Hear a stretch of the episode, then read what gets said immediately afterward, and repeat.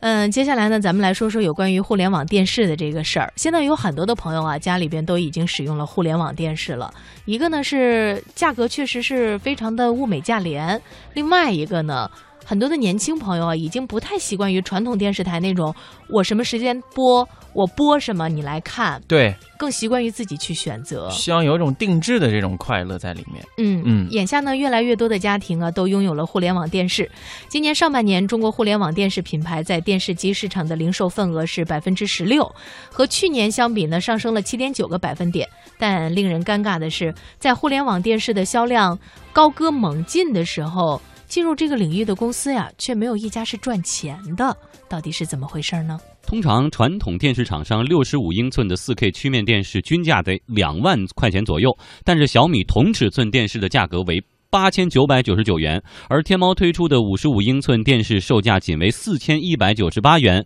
乐视五十五英寸电视售价三千五百九十九元。家电行业观察人士刘步晨说：“互联网企业进入电视制造领域后，这个市场的游戏规则被彻底的改变了。自从那些非电视企业进入电视领域之后，就出现了一个非常严重的情况，就是这些新进入的品牌一进来之后就打价格战，走的是非常低价路线，甚至有些企业提出一个硬件免费的这样的口号，就导致呢大家卖一台亏一台。这几年这些财电企业的盈利能力就大幅度下降了。”甚至有些企业的这个盈利已经出现了负值。互联网企业负责乐视电视业务的乐视智新电子科技天津有限公司总裁梁军公开表示：“你花一六九九一千六百九十九元买台乐视超级电视，我们的成本呢是两千零四十八元，卖一台得赔四百多块钱。”乐视网 CEO 贾跃亭明确的说：“卖硬件啊，本来就不是我们的主要目标。我们卖的是硬件、软件。”卖的服务，卖的云，然后一个综合的这么一个完整价值链，所以我们对利润的诉求就会非常非常之低，所以我们的硬件几乎是按初期的报幕成本来定价。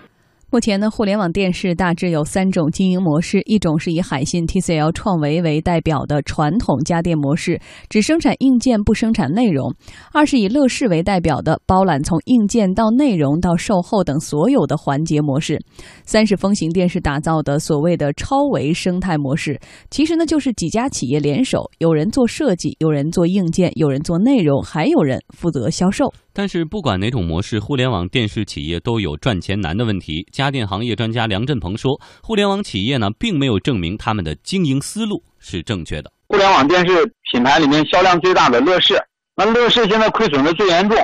从乐视网二零一五年的财报里面可以看得出来，乐视网的电视业务在二零一五年营业亏损将近十亿元人民币，那就是说十亿元的亏损。”目前来说，根本没有办法依靠电视的广告平台所产生的收益来弥补这个巨大的硬件亏损窟窿。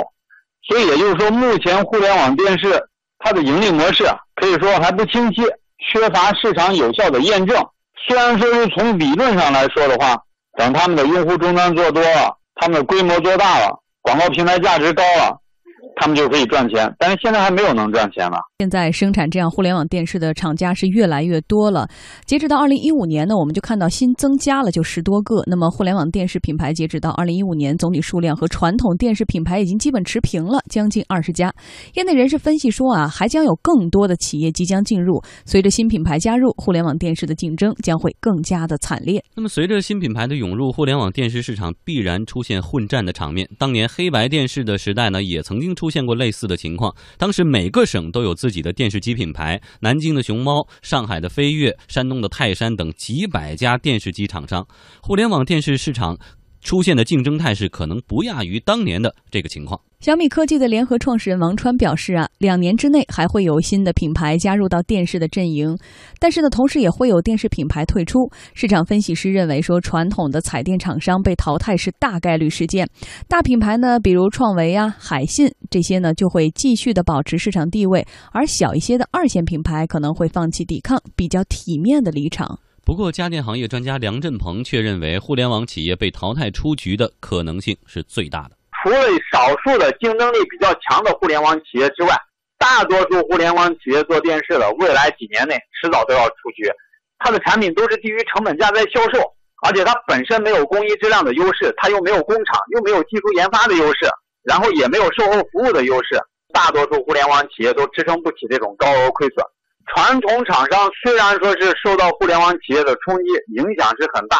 但是传统企业正因为它对价格战的参与力度没有那么大，所以即使它的销量被抢夺了一部分，绝大多数传统企业还可以生存下去。传统企业的模式就是说，我硬件不赚钱，我就不卖电视，我宁愿少卖一点。大多数传统彩电企业的思路还是这样。家电行业的观察人士刘步臣表示说：“将来啊，大浪淘沙之后，乐视呢有可能会跻身彩电行业前三名的位置。但他同时却表示自己无法接受这家公司的经营理念。苹果这样的著名的科技企业，它的内容和软件的收入占整个苹果收入的百分之十一，也就意味着百分之八十九这个营收和利润的来源仍然是硬件。全球的没有哪个著名的企业说是我是做的是生态。”苹果、华为他们也没有做生态，不是发展的更好吗？为啥你做生态的时候反而亏得一塌糊涂？从未来的几年看，也有可能就是乐视会跻身到中国彩电销量的前四或者前三强去。